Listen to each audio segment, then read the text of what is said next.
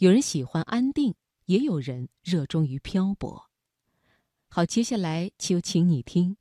没当过背包客的年轻人，我为你们感到遗憾。选自《中国新闻周刊》，作者许嵩。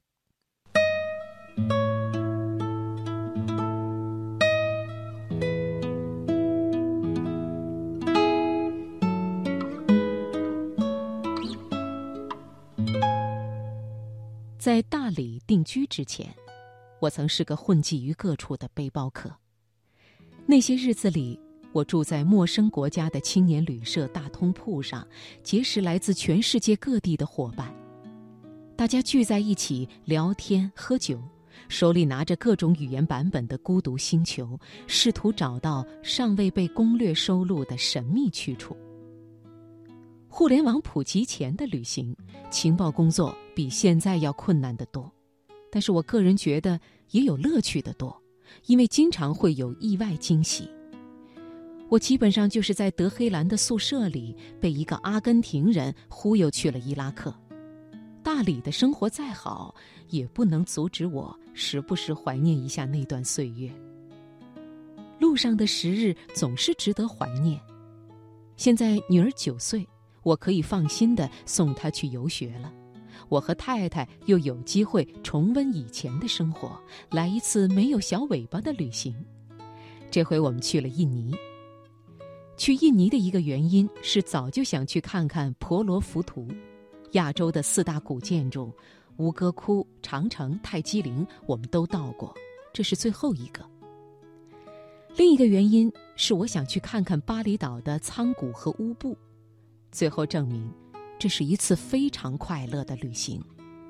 我骑着踏板摩托车，带着当年的小郑同学，现在的月亮妈，穿过巴厘岛拥挤不堪的街道，穿过微风拂过的稻田，骑行在起伏的山路上，也骑行在潮起潮落的海岸边，喝着来自爪哇岛的咖啡，尝试各种做法的印尼炒饭。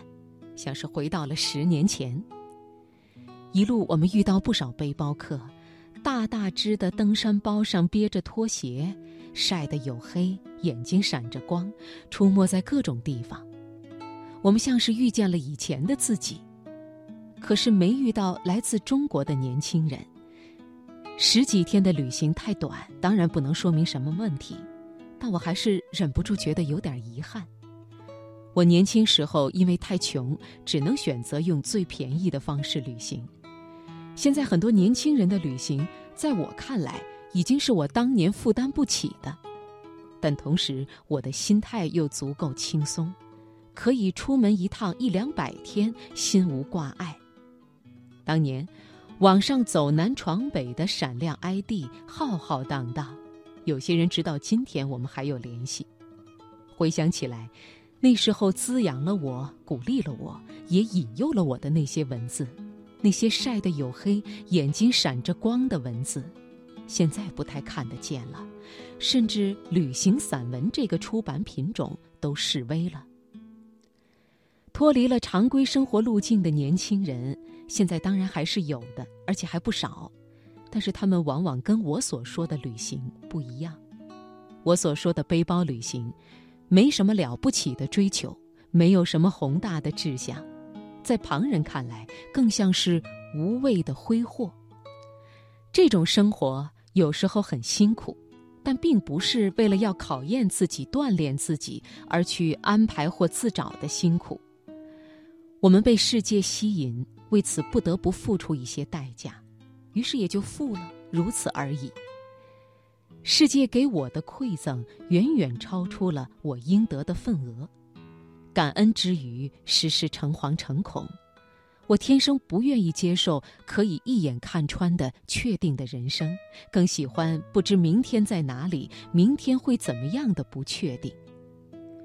不确定带来的惊喜足够丰厚，足以让我心甘情愿地接受难免会发生的惊恐，这是我乐意付出的代价。